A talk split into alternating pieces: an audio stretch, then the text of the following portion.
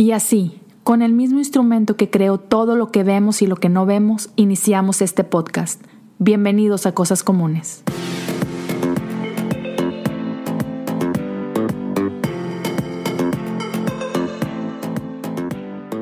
Bienvenidos a un episodio más de Cosas Comunes. Estoy contento porque tengo aquí cerquita de mí, desde Colombia para el mundo, del otro lado literal del continente. Totalmente. Adrián Villarroz, ¿cómo estás, viejón? Bro, muy bien, gracias a Dios. Eh, feliz de estar en tu podcast, es un honor. Y aquí estamos. Estamos en. ¿Tú estás en México o en los Estados Unidos? En Estados Unidos, estoy en Houston, Texas, pero soy mexicano de, de, nacimiento. Ah, ok, listo. Yo te, yo te allá en México. No, no, no. soy, soy de Monterrey, este, acá en, en el norte, pero sí tengo ya casi nueve años aquí en Houston. A, a, los de Monterrey les dicen regios. Es ¿no? correcto, sí. A los regios, listo. Yo, yo nací en Costa Rica, oh. pero vivo en Colombia. Mira, ¿y hasta qué edad yeah. estuviste en Costa Rica? Um, pues, a ver, yo estuve en Costa Rica. Oficialmente me fui hace un año y medio, uh -huh. pero por trabajo tengo ya como unos cinco años de no vivir, digamos que todo el año en Costa Rica. Entonces me ha tocado como por temporadas, pero ya año, hace año y medio vivo en Colombia. Primero estuve um, en Medellín uh, y después estuve... Eh, me, me, vine a, vivir a una ciudad que se llama Manizales porque mi esposa en aquel tiempo era mi novia um, es de Manizales. Entonces vinimos, vine acá para poder tener una relación más cercana con ella, su familia, sus amigos como su, su gente y también para podernos ver más porque si de lo contrario teníamos que vernos como no sé, una vez cada 15 días o cada una vez cada mes. Entonces como tenía esa ventaja de que podía elegir dónde vivir, porque mi trabajo es mucho por computadora prácticamente, mi computadora es mi oficina, y, y, los viajes, ¿verdad? Cuando ya me toca estar como en el campo trabajando. Entonces me mudé acá, he estado aquí desde enero y justamente hoy, en 14 días, que hoy en hoy es 14, hoy que estamos grabando esto, sí, ¿verdad? Ajá, no sé sí. cuándo, cuándo, cuándo, saldría, no sé, pero hoy 14 de enero, en 14 días, es decir, el 28 de enero, que, by the way, es mi cumpleaños el 28 de enero, para que me manden yeah. regalos, nos pasamos a Medellín de nuevo, entonces ahora vamos de nuevo a Medellín a vivir y bueno, yo de nuevo, mi esposa es la primera vez que va a vivir en Medellín y bueno, ahí nos vamos a radicar unos años hasta que Dios quiera. Mira, qué padre. Entonces, este, te ha tocado moverte mucho, viajar bastante. Sí, los últimos cuatro años, hasta ahora. Este año realmente es el, después de cinco años, fue como el, único año donde mi, mi ropa no está en una maleta. Por primera vez en cinco años tengo un closet desordenado y ordenado a veces y pero sí este año ha sido muy bueno como para frenar eh, me casé este digamos vivir acá ha sido un proceso súper lindo de Dios que me ha me ha formado muchísimo y aquí estamos. Qué lindo, man. qué chido. Y mira, para la gente que no te conoce mucho, que no sabe quién es, de qué se trata, quién eres, cuéntanos, ¿quién es Adrián? ¿A qué te dedicas? ¿Qué es lo que haces? Dale. Uh, bueno, mi nombre es Adrián Villalobos Rosales, pero eh, mi nombre en redes sociales es Adrián Villa Ross, de R-O-S-S. Nació porque mi papá cuando era yo niño o adolescente hizo una empresa que se llamaba Villarroz. Después se la dejó morir y yo tomé el nombre, eh, tomé la empresa, digamos el nombre de la empresa y ahora todo se llama Villarroz. Entonces, uh, nací en Costa Rica, nací en San José, vengo de una familia totalmente uh, clase media. En Costa Rica está muy segmentado, entonces podemos decir que clase media baja. Okay. Uh, mi mamá es maestra de niños, de como kindergarten, uh -huh. y mi papá, uh, toda su, digamos que mientras estuvo en nuestra casa ah, fue trabajo en ventas. Eh, actualmente eh, me dedico en asesoro en el tema de management, de music business, a un cantante cristiano que se llama Evan Craft. Y actualmente, hasta este año, he estado trabajando, eh, em, digamos que exclusivamente con él. En el 2020 estoy ahora abriendo un proyecto nuevo, ah, siempre con Evan, Ah, pero abriendo un proyecto para poder representar otros artistas también, de todo lo que Dios me ha enseñado estos últimos cinco años en la industria cristiana. Antes de estar en la industria cristiana, estuve en industria no cristiana y mm, ahí donde uno trabaja por contratos y el amor de Dios no importa y ni la gracia. y a veces honestamente es más fácil. sí, a veces honestamente es más fácil porque ya tienes una cancha marcada de lo que vas a hacer.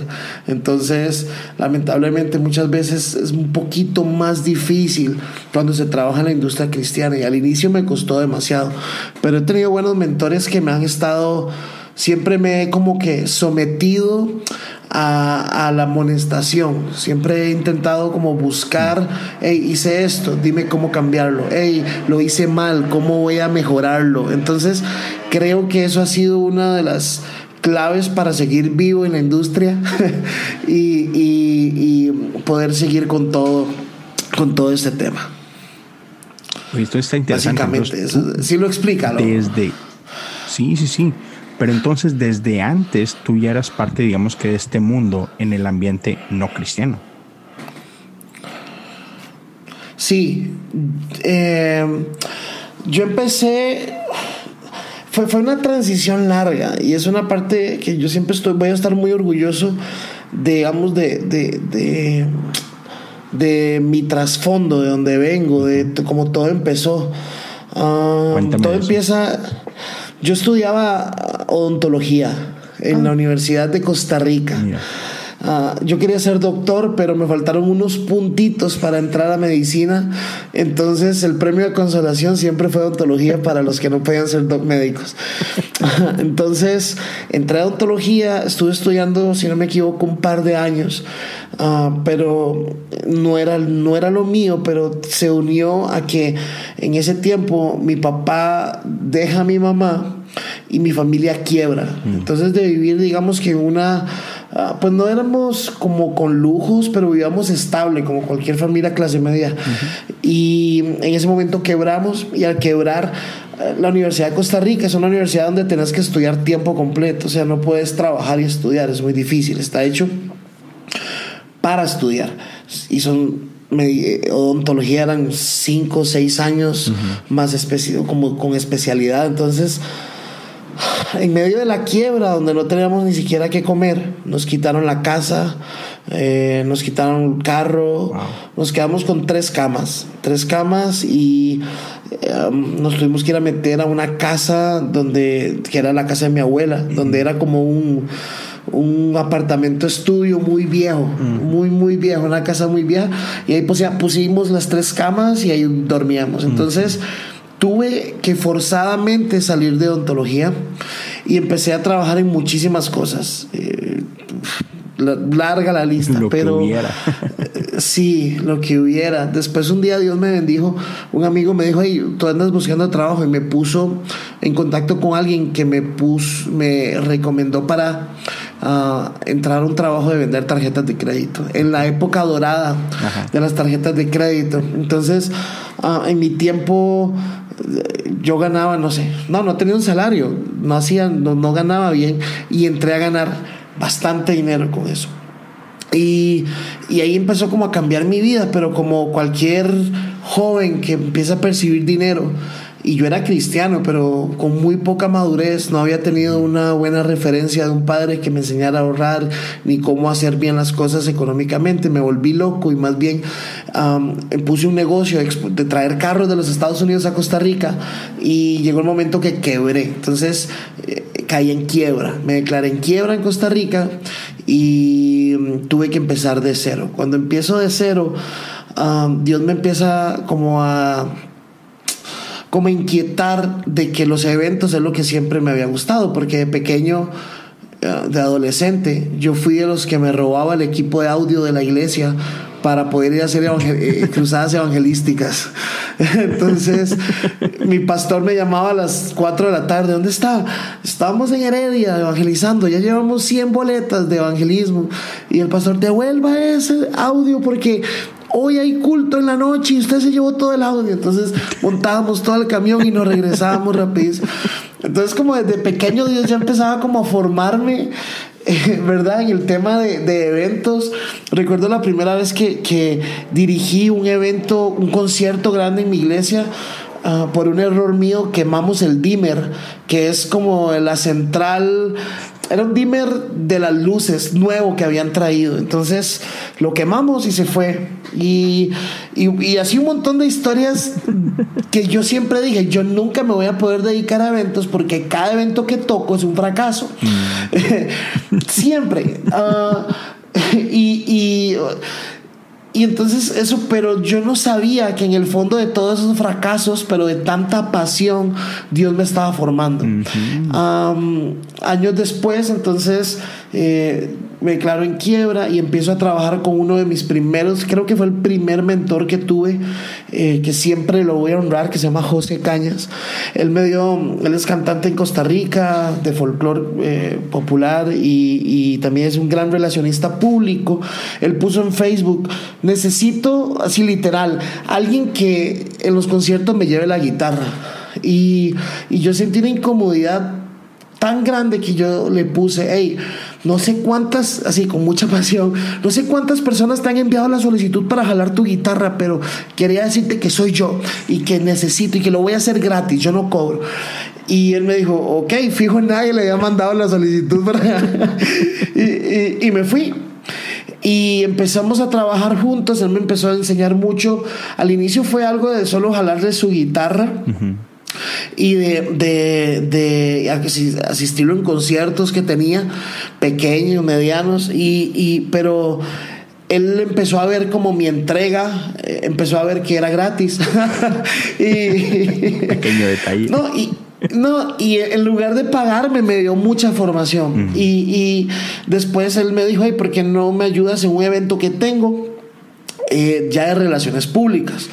Ah, resultó que cuando yo estaba eh, vendiendo tarjetas de crédito, yo empecé a estudiar relaciones públicas. Y resultó después que él tenía una, empresa de relaciones públicas. Em, empezamos a, empecé a ayudarlo en eventos y fue tan chévere que, después... Eh, como todo jefe que quiere como crecer, delega a su, a su número dos todo.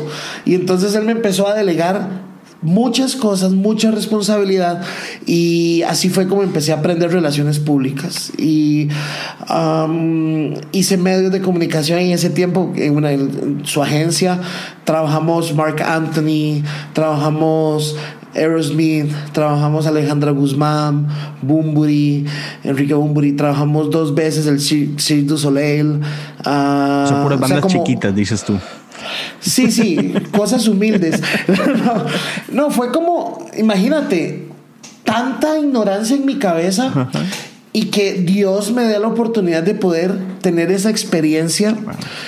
Ah, fue como, como, o sea, como confirmar de lo que Dios me había, me había venido diciendo de años, de niño, de que él me iba a usar, de que inclusive eh, vas a viajar. O sea, yo siempre digo, ah, voy a ser pastor y voy a viajar, ¿verdad? Pero eh, porque es lo que todo, adolescente cuando está creciendo va a decir, yo voy a ser pastor y Dios me va a llevar a las naciones. Y, y y hay que tener cuidado porque a veces uno le pide a Dios llévame a las naciones y a veces es muy cansado y la comida no es tan buena y te enfermas y estás con diarrea y el otro día hay que volar a las 5 de la mañana y eso no y los kilitos empiezan a acumular y Ajá. Sí, yo tengo muchos kilitos acumulados gracias a los tacos mexicanos, a las arepas colombianas, a los tacos y tamales costarricenses, de todo. Y, y, bro, fue muy chévere porque Dios empieza a confirmar eso y empieza a abrirme puertas. en ese tiempo yo pertenecía a una iglesia que se llama Iglesia Oasis en Costa Rica, ah, a quien Sí, Iglesia Oasis, donde Julito, Julio, la iglesia de Julio. Ah, y, y otro amigo famoso que nosotros tenemos que no podemos nombrar. Sí, sí,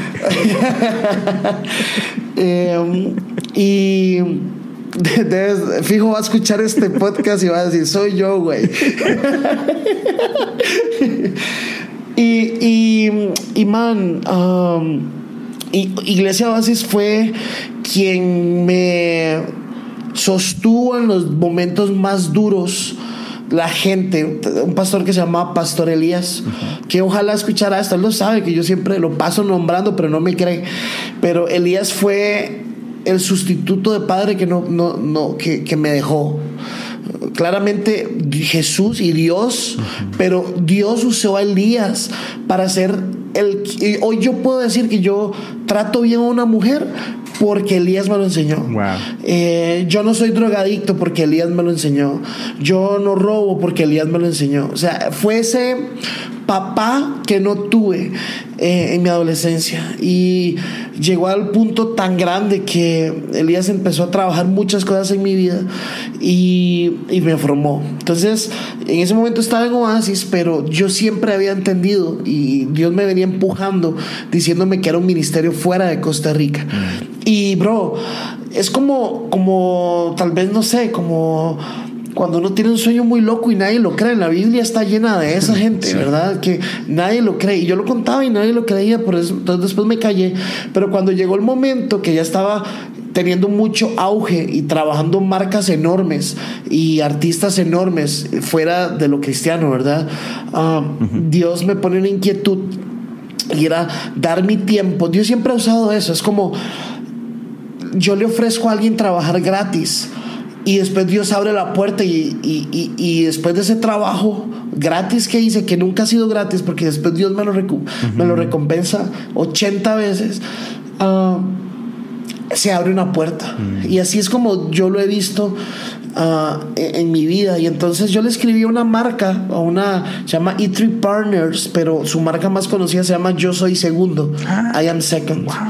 Entonces, yo escribí por un año a I Am Second. Todos los, todas las semanas, hey, yo soy Adrián, yo trabajo esto, yo, eh, me ha hecho una infografía, yo trabajo el PR en Centroamérica y Costa Rica, en Costa Rica de el circo, ¿verdad? Como para, denme en pelota, yo. y, y, y, bro, un año después, aparece en escena el segundo mentor, en- segundo gran mentor en mi vida, que se llama Oscar Castillo. O pongámosle tercero. eh, pues El primero fue Elías, el segundo fue José Cañas y ahora aparece. Um, eh, yo a Elías nunca lo cuento como mentor porque fue más como un papá, pero digamos, me- metiéndolo en esa línea, eh, fue mi tercer mentor, Oscar Castillo, y, y me contestó su relacionista pública, la PR de I Am Second, y me dice, "Hey, ¿quién eres tú? Que tengo aquí como 40 mensajes, uno por semana, diciéndome que vas a trabajar gratis para nosotros. Entonces digo yo, yo lee el correo y vas a ver quién soy. Entonces me dice, no, sí, hablé con el director de I Am Second, Oscar Castillo, y te va a atender la otra semana 30 minutos para que le digas lo que tienes que decirle. Y yo, listo. Me reúno con Oscar y le digo a Oscar Os- todo lo que le había comentado por correo durante un año. y digo, y estoy listo para trabajar gratis para vos. Ah, y me dijo, listo, si vos estás listo, nosotros recibimos muchas solicitudes de gente que quiere hacer lo mismo y que quiere servir, pero la mayoría no se compromete. Así que si tú quieres realmente, necesito que vengas en era, un mes, en un mes a Texas a una conferencia que tenemos, simplemente a conocernos. Imagínate, el gordito totalmente eh, incapaz recibiendo una invitación para irse a Texas y no tenía plata, entonces puse a vender mi auto. Yo le dije a Oscar de una, listo, voy a estar allá. Y me dijo, no, pero piénsalo. Y dije, no, no tengo nada que pensar porque esto yo Tengo- estoy seguro que es. tengo un año yo, pensándolo. yo voy a ir, sí.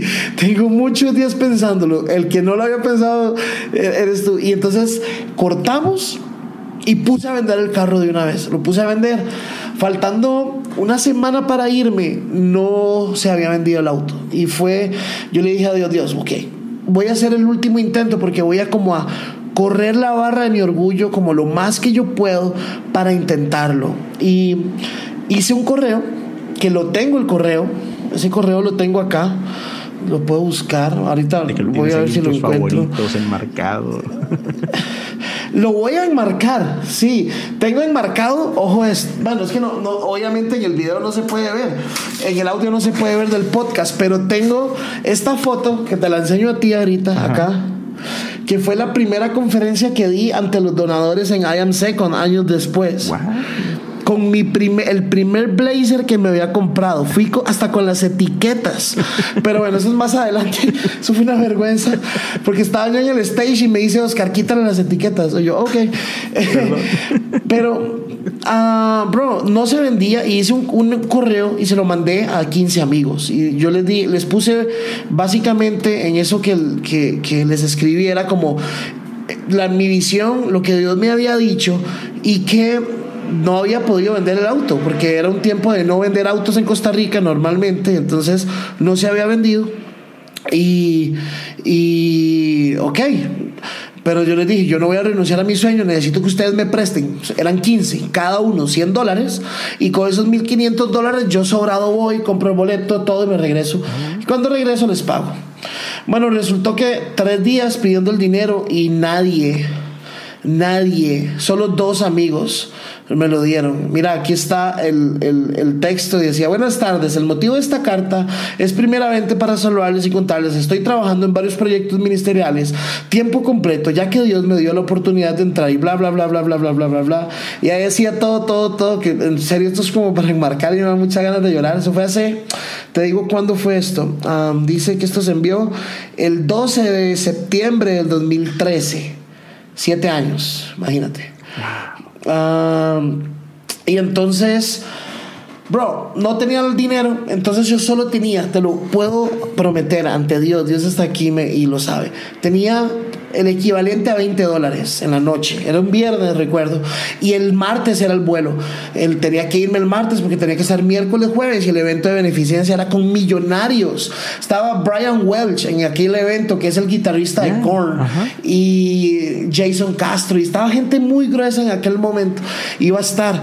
Y ese viernes no tenía plata. Y yo dije, Dios, Dios, lo único que tengo, y lo recuerdo, y suena bíblico. Suena, esto suena bíblico, pero, pero así fue. Y es Dios, lo único que tengo, voy a ir al supermercado y voy a cocinarle algo a mi familia. Ya no voy a ir, lo acepto, hice hasta el final, eh, no lo logré, eh, pero en acción de gracias, como cierre de esto, yo voy a ir a cocinar. Me fui al supermercado y en el supermercado me encuentro un amigo y el amigo me dice, hey Adrián, me mandaste un correo yo a ese amigo no lo había metido en la lista, en serio, yo no me acuerdo, pero se le fue el correo. Me mandaste un correo pidiéndome dinero, explícame qué es. En el supermercado me lo topé, no vivía ni, ni cerca. Y le explico y me dice, listo, dame la cuenta y yo te deposito todo lo que necesitas ahora. No. Un viernes lo depositó, yo, yo, ok, no le hice de comer a mi familia, me fui a llorar al carro, al, al, freaking carro que no se vendía, y me fui a llorar a ese carro, y bueno, la historia compré el boleto, me fui, conocí a Oscar Castillo, que se empezó a convertir en uno de mis mentores. después yo soy segundo, me contrató para manejar las relaciones públicas en Latinoamérica. Me fui a vivir a Texas uh, un tiempo yo soy segundo, terminó el presupuesto de I am second, yo soy segundo en español, entonces solo queda I am second. Eh, se terminó, entonces Oscar me dijo, hey, pongámonos una agencia, no quiero que vuelvas a Costa Rica eh, sin nada, sino eh, ¿qué le parece si hacemos una agencia? Hicimos una agencia que se llama The Fusion Experience en aquel tiempo y empezamos a trabajar, la idea era a un inicio marcas, porque era mi background, ¿verdad? Como marcas, cosas no cristianas. Um, y empezamos a, a trabajar. Pero empezaron a salir artistas. Entre esos, Evan en aquel tiempo se quedó sin, sin el que le manejaba la agenda. Y em, yo le dije, hey, nosotros lo hacemos. Oscar, nos reunimos, fuimos, empezamos a trabajar a Evan. a Mirka de Llanos, que en aquel tiempo era como sus primeros contactos en haciéndose cristiana, entonces ah, empezó a dar conferencias, a Edgar Lira y, y algunos otros. Pero llegó el momento donde Evan empezó como, como que sus números empezaron a incrementar. Eh, y entonces eh, ya yo estaba viajando con Evan, haciendo pues varios conciertos, pero llegó un momento donde el ministerio requería mucha más atención de solo yo mandar un correo, eh, un formato de correo a un pastor. Requería tener una relación muy cercana con el pastor para poder hacer primero buenos eventos y para poder después honrar el ministerio, porque la realidad es que es muy fácil vender un show, pero es muy difícil vender un ministerio. Mm. Es muy difícil porque estás, imagínate, es una zona gris durísima porque tenés que cobrar, porque número uno, los videos que ves, ves ven en YouTube no, no, no, no son gratis. Mm. Eh, nuestras vivimos al 100% de esto, entonces eh, y no es gratis, este departamento no se paga gratis, este micrófono con el que estoy grabando esto no se paga gratis, entonces eh, tenemos, tenemos que, que, que, pedir una ofrenda, una, una como un fee, un, como le quieran llamar, un pago, lo que sea. Entonces, al inicio para mí fue muy duro porque yo venía a una escuela donde yo veía a los managers trabajar y es como, este es el contrato y si no me pones las MMs amarillas, yo no voy a hacer el concierto porque mi artista no va a exponerse a no tener sus MMs amarillas. Y eso es normal en ese mundo. No, normal. O sea, es.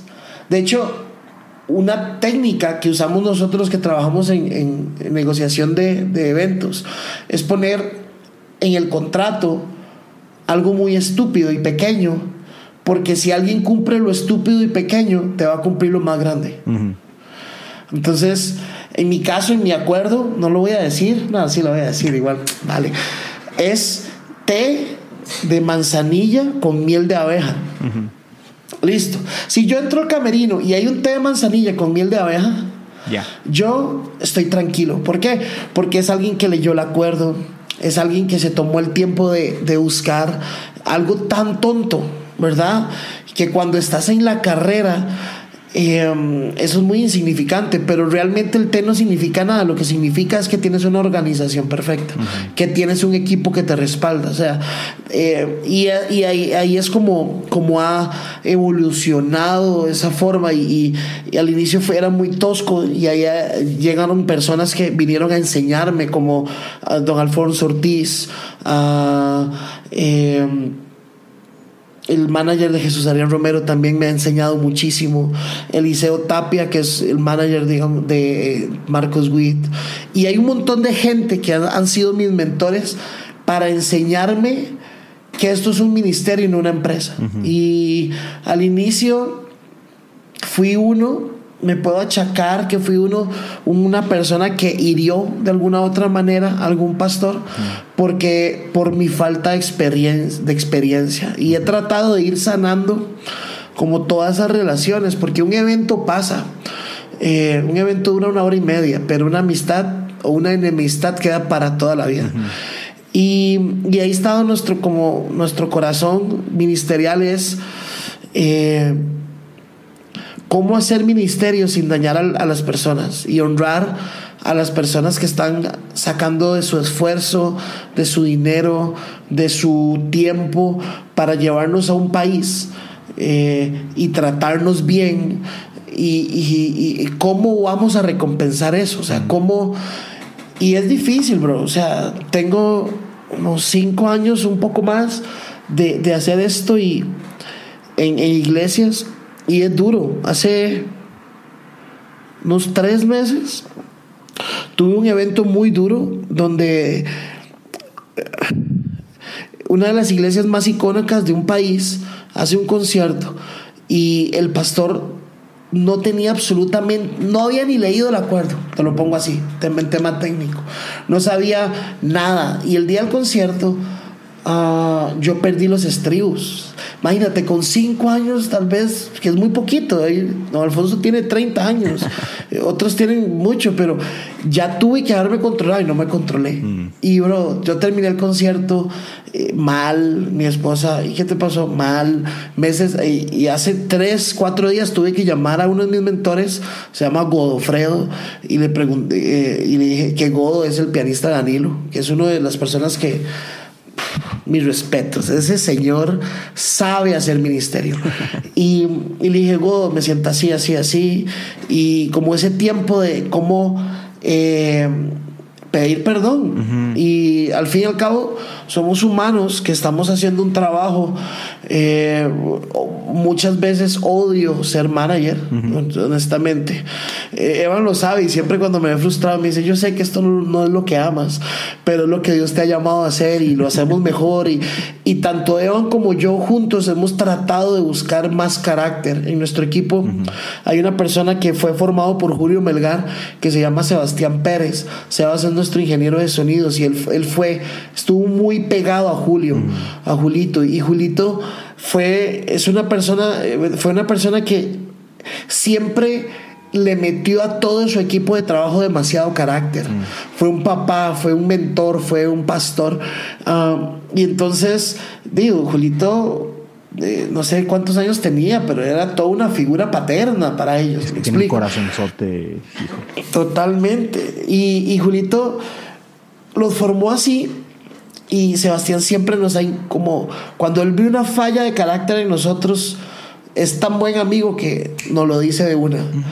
Y, y ahí hemos ido creciendo, hemos ido creciendo, hemos pasado, hemos pasado procesos de procesos, cada diciembre trae un proceso nuevo, porque normalmente como que los diciembre se cierra una etapa y se abre en enero. Y, y por ahí va, por ahí va. Y es que fíjate que me, me encanta que empieces a, a, meterte como que en todos estos detallitos, porque, o sea, la gente ignora todo eso, ¿no? Y, y por ejemplo, mucha gente que está o que quiere estar en el ministerio ve a gente como, como Evan, porque pues Evan, digamos que es la, es la cara ¿no? del proyecto. Totalmente. Ve a, Marcos y ve a, no sé, Yesaya, Esteban Grassman, todos ellos. Y los ve de un, de un país a otro, de una ciudad a otra, y dicen, wow, qué nice, yo quiero eso. Ya llegaron, ya, ya llegaron. Pero, bro, como dices tú, no saben que, o sea, a lo mejor al principio, el primer mes es súper divertido, pero después es extraño a mi esposa, extraño a mis hijos. Estoy harto de del hotel, estoy bien cansado, no he dormido bien. Es loco, es muy loco decir que uno está harto del hotel, ¿verdad? O que está harto del restaurante, pero es tan cierto. Es como, es como, a ver, el ministerio, cuando se llega a una cierta etapa de madurez, te das cuenta que eh, al final como que las luces y, y, el reconocimiento al final no llena. O sea, eso eh, que un avión en primera clase no llena, que, que un restaurante, que comida gratis, digámoslo así, porque cuando vamos, nos dan los pastores nos honran dándonos comida gratis, no nos y, y no, no, no nos limitan. Es como, perdón, pide lo que quieras. Y como que todo el mundo diría, wow, es como viajar en avión, eh, ir a un hotel X, eh, comer gratis um, y después, wow, qué aburrido. Montarte al stage, adorar a Dios es el trabajo. en serio, eso es lo difícil. Y todo cansa en la vida. Y la, la realidad es que sí, es muy lindo. Yo no, no voy a negar que tenemos un gran trabajo. Eh, eh, eso es, y, y, lo más chévere es que el trabajo es del ministerio, pero también es una responsabilidad, de el tamaño de lo lindo es el del tamaño, es el mismo tamaño de la responsabilidad. Entonces, si lo ves tan lindo, tiene, conlleva un peso exactamente igual. Eh, uno de mis amigos que con los que más hablo, que es una pareja que amo, que es Walkie Juan de Montreal, a ellos también les llegó el tema de los viajes, ¡pum!, de repente, ¿verdad? al, inicio primero fue a Juan y ahora ya eh, como Nico se fue a su proyecto en Argentina, pues Walkie quedó con Juan y andan viajando juntos por todo el mundo con su niña. Y muchas veces hablábamos de, llegábamos, por ejemplo, cuando vamos a Expolit, que es en agosto, creo y siempre vamos a un asado en la casa de Montreal y nos vemos las caras todas demacradas, con ojeras, eh, porque llegamos ayer. ¿A qué? Sí, sí, sí, sí, es como, como, hey, yo no quiero carne, quiero una cama. cama y, bueno, ya no se puede decir Netflix y, y enlace plus. y enlace plus cinco minutos y dormirme. Eh, man, es, es, cansado. El ministerio creo que, a ver,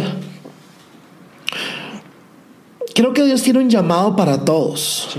Y todos tenemos un llamado específico de Dios.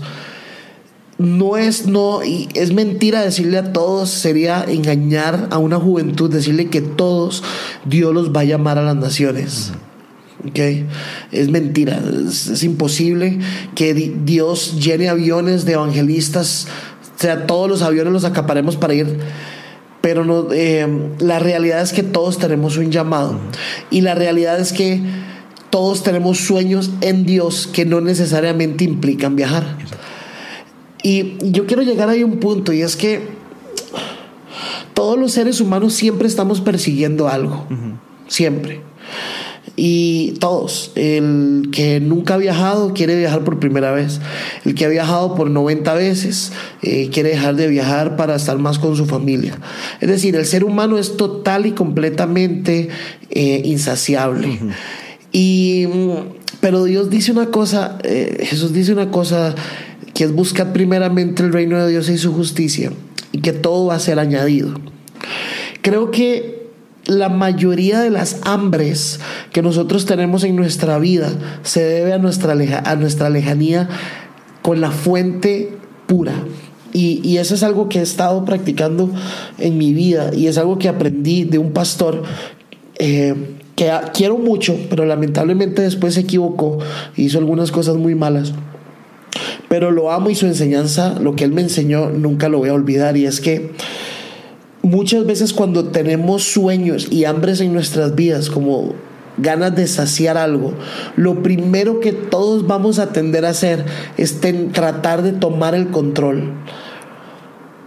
Eh, muchas, por ejemplo, si quieres ser un ministro, te vas a ir rapidísimo a meter a un instituto bíblico.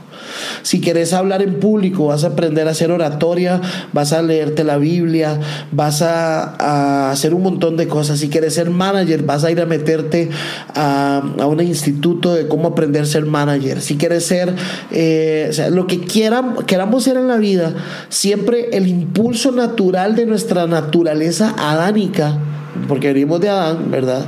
Siempre va a ser tomar el control, siempre. Pero la Biblia, la Biblia eh, o sea, lo que Jesús, el principio que Jesús nos enseña es que lo primero que hay que hacer es buscar el reino de Dios y su justicia. Así como crezca tu alma, así vas a prosperar.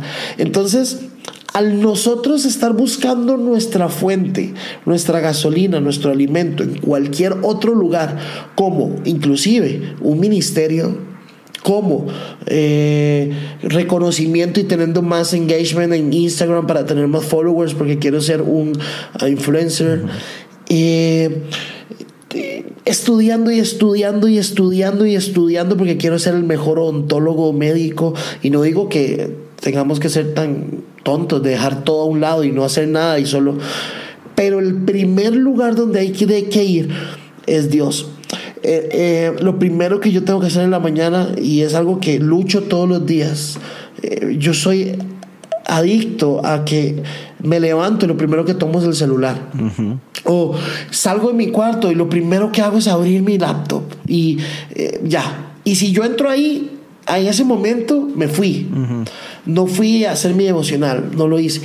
Entonces, vivimos tan afanados por buscar el propósito nuestro de Dios en la tierra que nos, nos olvidamos de Dios.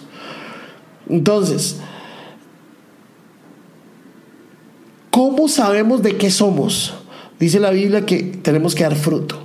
Y cuando damos frutos voy a saber si yo soy un una figura como si soy un árbol de manzanas, de naranjas o de lo que sea. Pero yo tengo que dar fruto. Y de acuerdo a lo que Jesús hizo dos mil y pico de años atrás, o no, como 1990 años, porque si moría a los 33 estamos diciendo que 2020 menos, ¿verdad? son exactamente 1987 años, ¿verdad? Digámoslo así. Lo que Jesús nos dijo hace ese, ese tiempo es que Él rompió por completo la naturaleza ánica que teníamos y puso un nuevo medio, y es un medio de gracia. Dice la Biblia también, no es el que quiere, no es el que corre, es el que Dios tiene misericordia.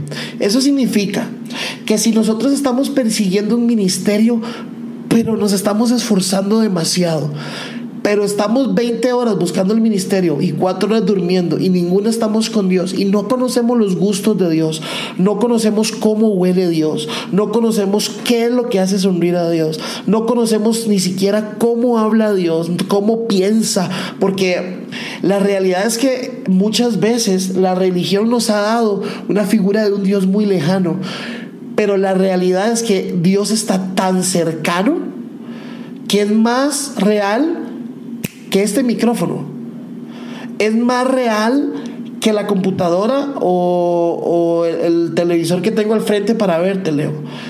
Y al tener un Dios tan cercano, lo estamos desaprovechando, me parece a mí. Porque yo veo demasiada gente asistiendo a, a congresos de liderazgo, cuando Jesús no nos llamó a ser líderes, nos llamó a ser eh, servidores. Estoy viendo un montón de gente. Eh, cómo saco contenido, creo contenido, cuando quizás eh, conocen más a, y no estoy diciendo que tú ni, ni, yo que estoy también creando un podcast, pero conozco más, conozco más a mis invitados que al mismo Jesús. O muchas veces como pastores inclusive conozco más a mi iglesia que a Jesús. O sea, es como, porque es lo que el, mundo nos ha tirado, ¿verdad? Y qué responsabilidad cuando Dios nos llama a un ministerio, ir a dar por medio de una de nuestra carne humana que se baja de un avión y realmente no quiero ni, ni, ni, tomarme un café con vos, yo solo quiero dormir. Qué difícil es ir a, a dar la milla extra y decir, hey, yo vine aquí a servirte, yo no vengo a ser una estrella, yo no vengo a ser el, porque la posición de manager es muy chévere, porque es el que nadie se toma foto con él, pero recibe todos los beneficios iguales que el artista, ¿verdad? Porque al final eh, nos dan el mismo hotel, viajamos en la misma aerolínea, comemos lo mismo, pero nadie se toma fotos con uno, ¿verdad? Entonces es como, es, es muy privilegiado, porque no, no, no, no, no, no queda como, no hay que esforzarse tantísimo, perdón, para estar, no soy la cara del ministerio digámoslo de una manera.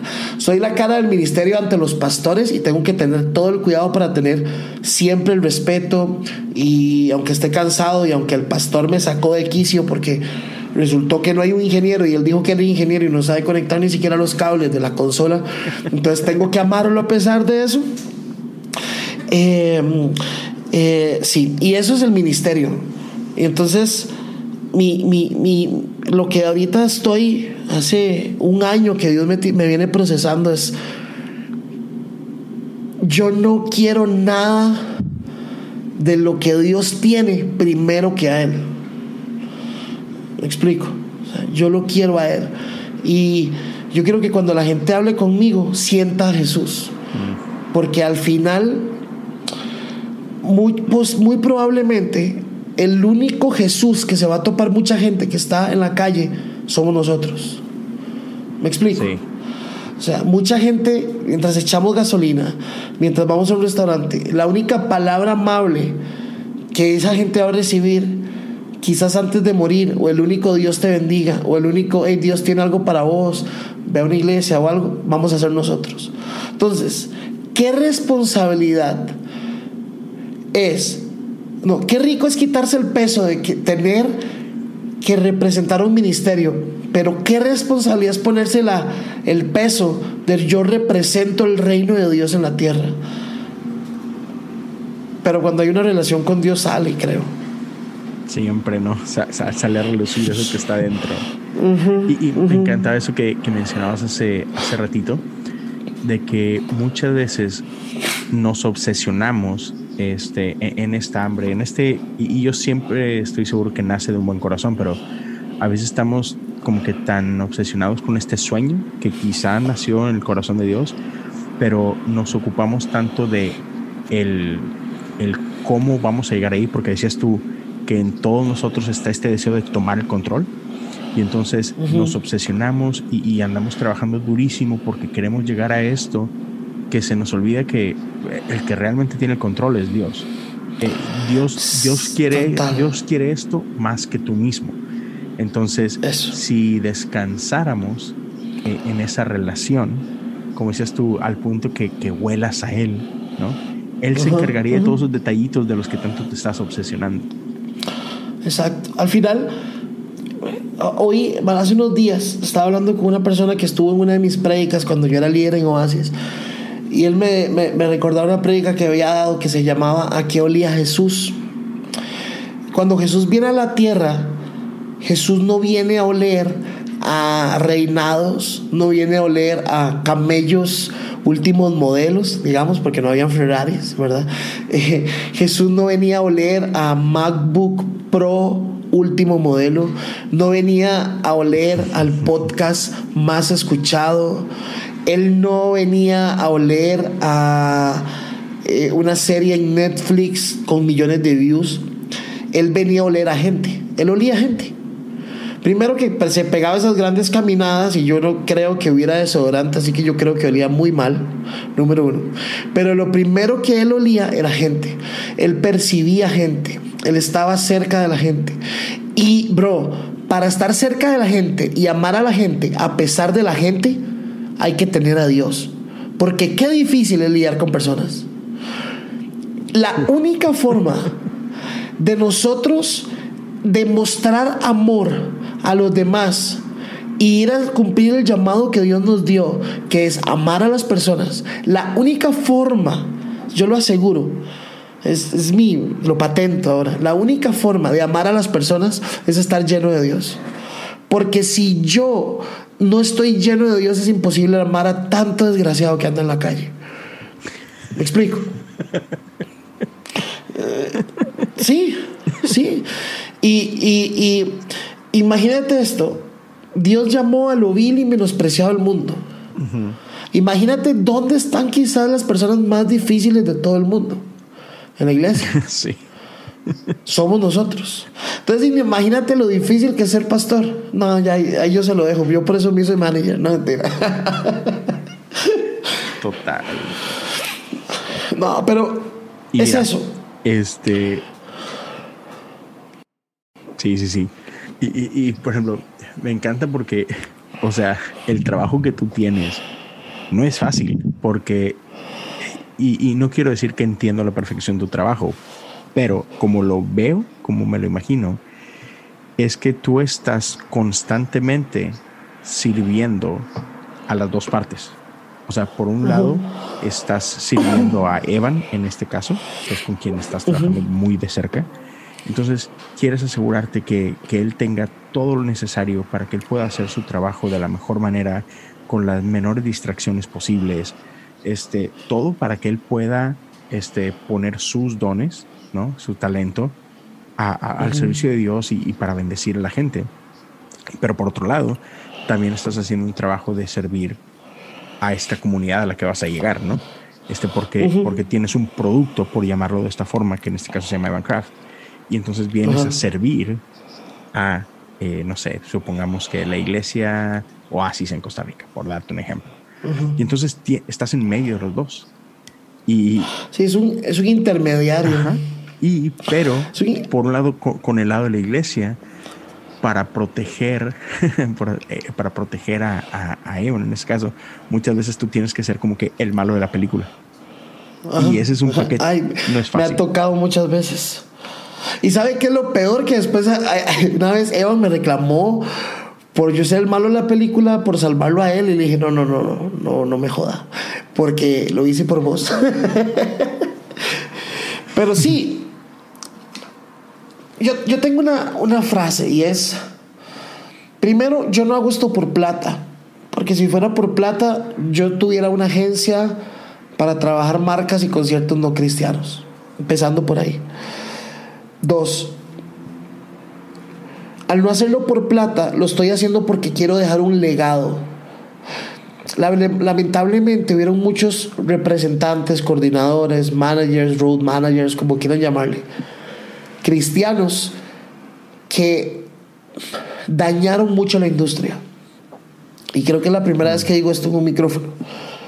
Y son personas que yo admiro actualmente, pero la dañaron y yo sé que la dañaron. Eh, y ahora vemos una nueva generación. No sé si soy de los managers más jóvenes que, hay hoy en día, eh, con artistas, digamos, que están rotando a nivel mundial. Pero creo que vemos una nueva generación que queremos dejar un legado a los que vienen. De hecho, Dios me abrió la puerta de dar clases para managers, music business, en, un instituto muy prestigioso en Latinoamérica y voy a empezarlo a hacer como en tres meses. Y es por obra y gracia del Espíritu Santo, porque yo realmente, muchas veces yo digo, yo no tengo nada que decir, o sea, yo, yo soy demasiado a veces introvertido, me, me soy tartamudeo, eh, me cuesta demasiado aprenderme teoría para explicarla, no sé, creo que voy a hacer un fracaso, pero igual lo voy a hacer porque me voy a mandar, porque creo que tenemos que dejar un legado.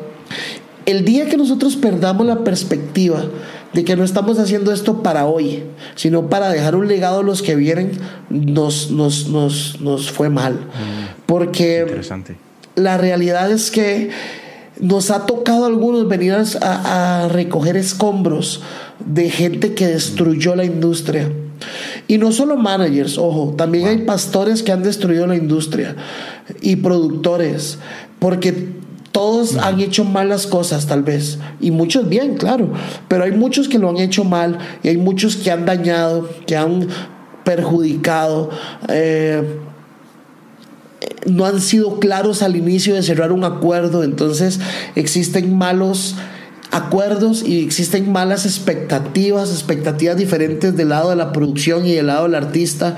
Y entonces cuando se llega, uno está viendo un 6 y el otro está viendo un 9 y resulta que ambos tienen razón y ha sido simplemente por falta de comunicación, por falta de poner las cosas por escrito y entonces cuando ya están ahí, resulta que el pastor si se cancela el concierto eh, va a perder mucho dinero y puede perder esta su iglesia, pero el artista no puede dar un concierto cierto, porque no tiene ni siquiera los cables necesarios para conectar una guitarra, ¿verdad? Entonces, son malos entendidos que por la... El error ha sido muchas veces defenderme con Jesús. Hey, es que esto es por amor, esto es para la iglesia, eh, ¿verdad? Porque cuando dejamos de ser profesionales eh, y empezamos a ser permisivos, eh, empieza a surgir este tipo de cosas. Y yo no tengo la fórmula correcta, eh, perfecta ni correcta.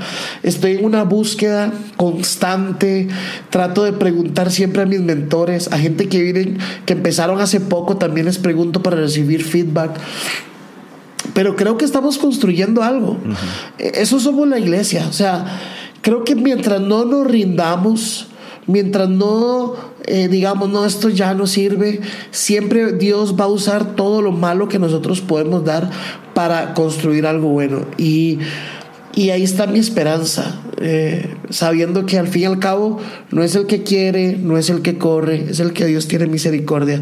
Y Dios tiene el control. Él ha ido formando su iglesia por años y somos lo que Él ha ido.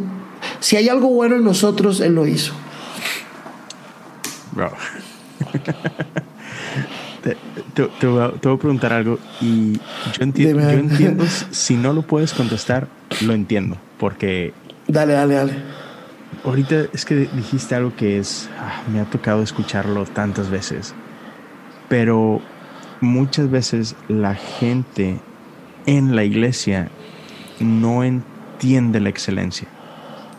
Bien. Sí, no, no, yo, yo estoy listo para hablar de eso. Estaba esperando esa pregunta. hay, que, hay que dejar un legado y para hablar, dejar un legado hay que hablar la verdad. Sí, y mira, este es que es bien normal. Eh, otra vez, esto, eh, y, de repente somos como que tenemos, no sé si, si la palabra correcta es una doble moral, pero tú vas a un, a un, concierto de Coldplay y tú tienes una expectativa y pagaste un, pagaste un boleto y, todo, ¿no? Y ahí no cabe el que nadie, nadie te puede decir, ah, mira, no estuvo muy bueno, pero pues es para la honra. Sí, sí. no. sin embargo, sin embargo, dentro de la iglesia sí somos mucho de, de bueno, mira, Adrián, es que sí leí eso, pero bueno, yo pensé que no era tan importante, pues no te conseguí los cables o no te conseguí el equipo, pero mira, la gente está aquí, Dios está aquí, hermano, este, pues vamos a hacerlo, ¿no? Y, y, no lo entendemos. Entonces, no sé si, si nos puedes explicar por qué es importante hacer las cosas bien. O sea, por, qué no es una chiflazón y al contrario, es muy necesario.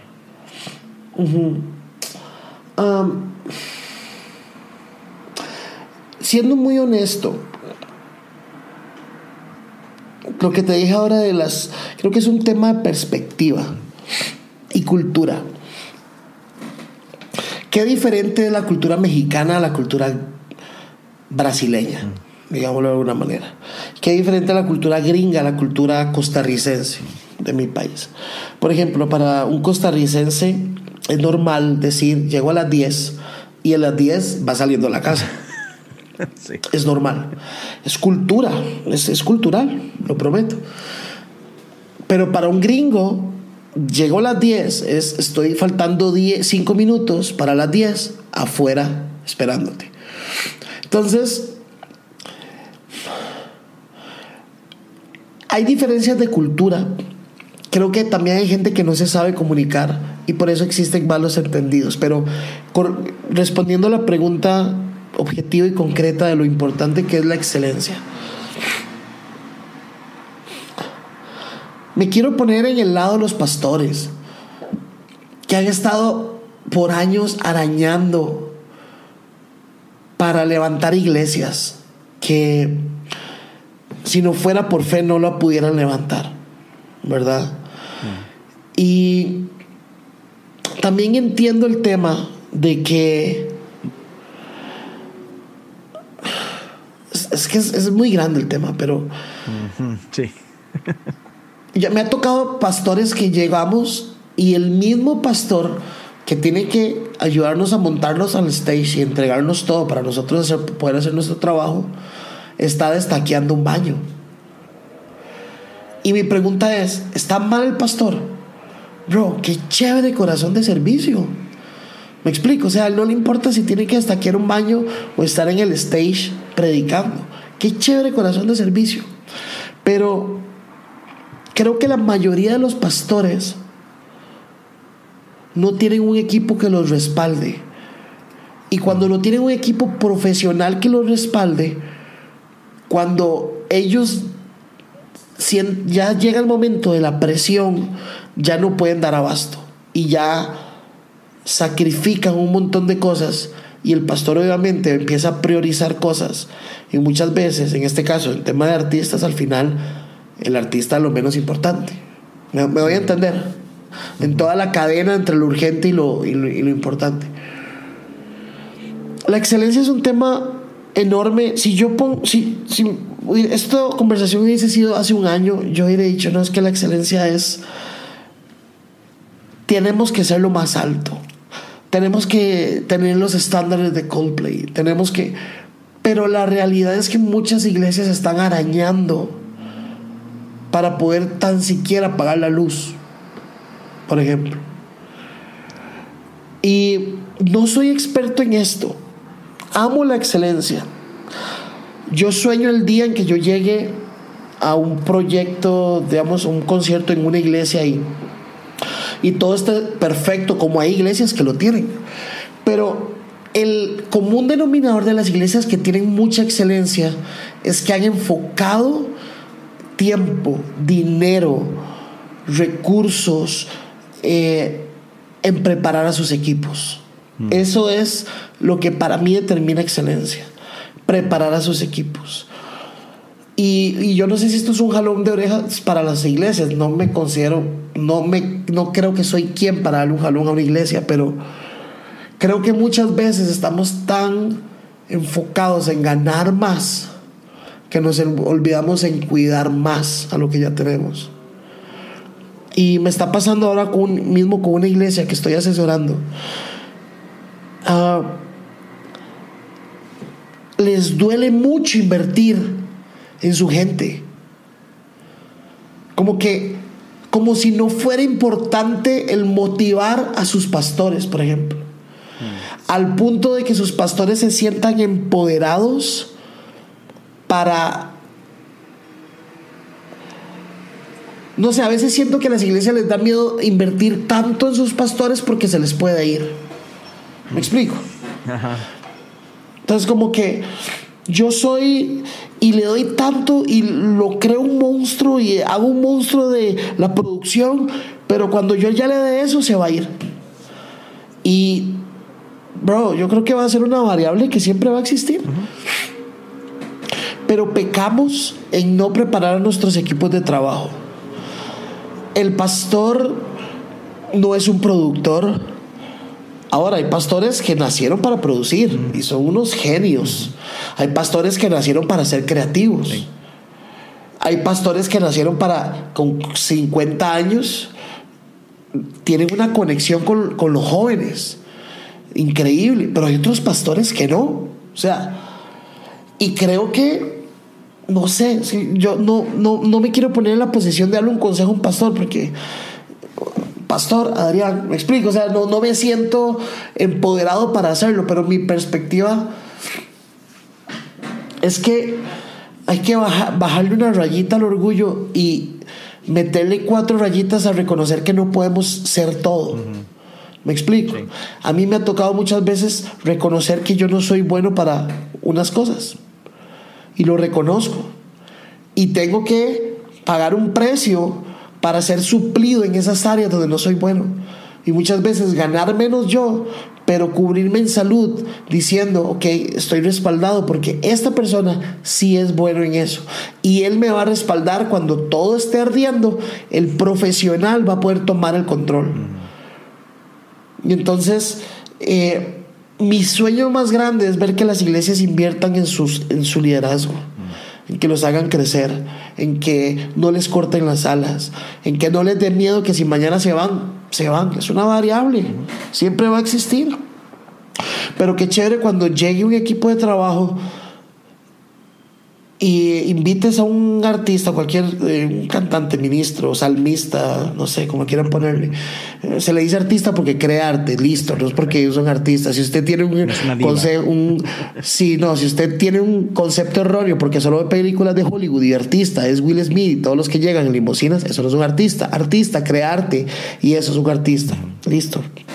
Eso va para todos aquellos que aborrecen que le digan artistas a los salmistas porque realmente, digamos, hay veces que uno no canta un salmo, o sea, está cantando una canción que compuso y, y es para Dios, pero no es un salmo, entonces no es un salmista. Bueno, ya me enojé.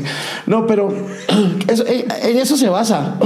Creo que tenemos que tener más, más iglesias que inviertan en sus equipos, que reconozcan, que traigan a profesionales a dar charlas de cómo hacerlo bien y, y listo. Creo que cuando eso se reconozca, lo, yo nunca voy a ir a un concierto de Coldplay y, el que me recibe es el que pone el sonido. No, no, no, el que me pone el sonido se le paga porque él se profesionalizó en un área y es el que va a hacer sonido. Y el que va a hacer pantallas se, se le paga porque se ha profesionalizado en eso.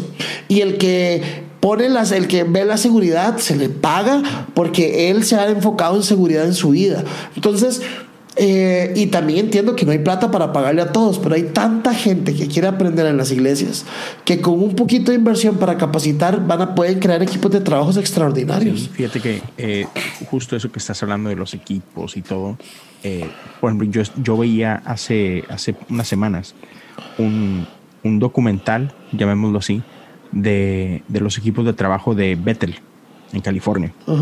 y, y, este era, digamos que estaban en medio de, uno de sus congresos, de una conferencia. Y este documental era como un behind the scenes de, de toda la parte técnica, de, desde sonido, producción, luces, toda esa, toda esa parte, ¿no? Y tú te das cuenta de una, el profesionalismo, la calidad impresionante, pero todo tiene un propósito y es que todos trabajan en conjunto con una excelencia bárbara para que los que van a ese evento tengan cero distracciones y crear una atmósfera donde sea muchísimo más sencillo que puedas experimentar a Dios. Y eso es lo que a veces eh, dentro de las iglesias perdemos de vista. hay muchos que, que, juzgan, ah, es que eso es un show, y esto y lo otro, y así como que, mm, sí, hasta cierto punto sí es un show, pero tiene un propósito. Y otra vez, es. Claro, la forma es un show. Toda una experiencia para que tú puedas encontrarte con Dios como no podrías encontrarte con Dios de otra forma, ¿no? Y a veces perdemos de vista esa parte. La forma es un show, pero la esencia es otra. Es decir, ahorita cuando hablabas, ¿sabes qué estaba pensando? Uno de los mayores cáncer, podemos decir, dentro de la iglesia, la falta de excelencia, se llama competencia. Entonces, la gente está compitiendo para tener una posición. Y cuando yo compito para tener una posición, dejo de buscar el bien del otro y cómo hago crecer al que está al lado. Y entonces lo que, cómo se combate la competencia dentro de los equipos de adoración, dentro de los equipos de iglesia, dentro de cualquier cosa que se llame eh, iglesia y que esté ligado a logística y demás, es como una cultura de honra. Si yo como discípulo, como líder, estoy viendo cómo honro al que está al lado mío y estoy viendo cómo lo hago crecer y respeto la posición que esa persona tiene porque se la ha ganado, porque está estudiando, porque se ha preparado y, dejo de intentar serruchar el piso. Creo que muchas cosas de la excelencia van a cambiar. Falta más cultura de honra dentro de los equipos de trabajo. Falta más profesionalismo dentro de los equipos de trabajo. Y, el siglo, el, digamos, la época que vivimos nos dice que el multitasking es bueno, que eh, tú tienes que aprender a hacer de todo un poco. Y tiene algo de razón, pero también tienes que tener en en tus equipos de trabajo gente especialista en un tema y que tenga la capacidad de responder cuando el rancho esté ardiendo un profesional te lo resuelve porque para eso se ha preparado. Y la otra cosa es que al profesional se le honra. Si está dando tu, su tiempo, también sería bueno que le des eh, una remuneración para que se sienta motivado, porque un equipo motivado es un equipo que siempre va a estar con vos. Y sí, me parece. Muy bueno, bro, muy bueno. Y antes de, para, ir amarrando un poquito, yo sé que ya también se, va haciendo tarde y todo, pero no quiero desaprovechar esta oportunidad. Tranquilo. Este, obviamente hay, temporadas, hay todo tipo de temporadas para, para ustedes. Hablando de lo que tú haces, este, Evan y todo el equipo. Hay momentos como ahorita donde estás en, digamos que quizás en un descanso, vienen después de diciembre tranquilo, recargamos pilas y todo, pero de repente se vienen etapas donde están viven en un avión básicamente, ¿no? Entonces, ¿cómo hacen en esos en esos este en esas temporadas duras, en esas temporadas donde está el ritmo está a todo para no, no, tanto para no perder de vista lo que hacen, porque eso pues, me queda claro, pero pero cómo le hacen para ser intencionales en pasar esos tiempos en comunión con Dios, como dices tú, para nunca dejar de oler al Padre. Yo creo que, ok, no, yo creo, es lo que es. Ah, paréntesis, la iglesia está muy enferma porque muchas gentes están diciendo lo que yo creo y han dejado de hablar lo que dice el principio bíblico. Entonces, es algo que aprendí este año y es no es lo que tú creas, es lo que Dios dijo que es. Porque todos los días podemos creer algo diferente porque somos tan inconstantes, ¿verdad? Pero lo que Dios dijo es un principio, cierro paréntesis, con el tema de excelencia. Em, lo primero más, lo más importante es no aislarnos. Nunca viajamos solos. Entonces, siempre estamos compartiendo cuarto con alguien, alguien del ministerio. Eh, yo, en mi caso, me gusta mucho compartir con Sebas Pérez. Aprendo mucho. Y también con Jeffrey, a veces con Javier Chávez. Son personas que me inspiran a no estar seco. Y no estamos exentos. Hay días, por ejemplo, viendo mi agenda, por ejemplo, febrero, es un mes donde primer, segundo fin de semana es Ecuador, después Chile, después Nashville, después Los Ángeles, después Francia, después Suiza, después Honduras, después Perú, después México, después Nueva York, después Los Ángeles de nuevo, dos semanas. Entonces, ahí estamos hablando de dos meses sin tener un fin de semana libre, básicamente. Entonces, el primer objetivo que nosotros tenemos es no aislarnos, siempre estar relacionándonos y estar llamando como a nuestro pastor, dando cuentas, eh, a los que somos casados, creo que el mejor termómetro que podemos tener en la vida nuestras esposas. Ah, y ser yo, yo soy una de las personas que trato de nivelar la agenda para tener tiempos de descanso. Y en los tiempos de descanso, tener los devocionales. Porque es mentira que un día que tenés que viajar a las 5 de la mañana te vas a levantar a las 3 a hacer un devocional ahí súper cargado con Bethel y levantar las manos y, que, y salir a las 5 así para el vuelo diciendo el Señor hoy bajó. Mentira, eso no va a pasar. Pero creo que hemos sido muy intencionales los últimos tres años. Enero es un mes intocable. No tenemos un solo vuelo en enero. Estamos cargándonos siempre. Eh, y es lo que te decía, no es lo que. Cuando uno tiene los principios muy claros, el yo creo el yo siento pierde fuerza, porque el principio es lo que es. Me explico. Entonces, creo que eh, dar cuentas. Hay, hay seis seis, eh, seis pasos que no los tengo ahorita todos porque los he estado estudiando con uno de mis mentores, Oscar Castillo, y tuvimos una llamada un día de estos para hablar de eso. Y es el, uno, el número uno es consagración, el número dos es... Uh, y el consagrarse es una palabra que está muy manipulada, pero eh, consagrarse en la Biblia es tener tiempos aparte y, de relación con Dios. El dos era, ah, si no me equivoco, relacionarnos con alguien más a quien darle ah, cuentas de lo que somos, de lo que hacemos, de cómo nos sentimos. Ser honestos es muy importante.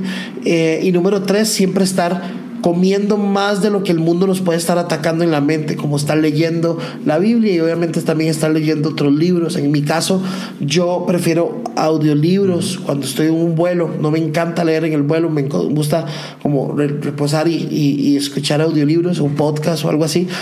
Em, y, creo que eso, no, lo más importante es descanso, porque es imposible, no somos superhumanos, no hay ninguna fórmula mágica, no existe. Eh, la misma pereza que te da a la persona que no viaja para leer la Biblia en la mañana, es la misma que me da a mí eh, y que hoy me, hoy me, me, dio, eh, porque no leí hoy mi Biblia. Hoy no, aquí está mi libreta, aquí la tengo. Es de Mickey Mouse. es de mi libreta. Eh, y aquí he estado estudiando Gálatas. Eh, he estado pegado con Gálatas y todo lo que de cómo Pablo y Pedro están llevando el evangelio a los a los a, eh, judíos y a los gentiles. Después estoy con Efesios. Eh, estaba haciendo algunos cuadros que me encantan de un, un versículo como que lo divido en cuadros eh, y habla mucho sobre, sobre la gracia que Dios trae. Eh, pero la realidad es que hoy me levanté un poco enfermo en la mañana y no leí. y no leí intencionalmente, sino me dio, me dio flojera. Y no lo hice. y pero mañana me voy a levantar y lo voy a intentar de nuevo. y voy a ir de nuevo y voy a seguir marcando mi Biblia y voy a seguir eh, haciendo mis, mis apuntes. Eh, creo que Jesús nos conoce eh, Dios nos conoce, Jesús fue hombre, sabe cuánta flojera da tener disciplinas espirituales. Eh, por eso Él vino para entendernos y hoy Él tiene la forma para podernos sacar de ahí. Y es algo de día a día.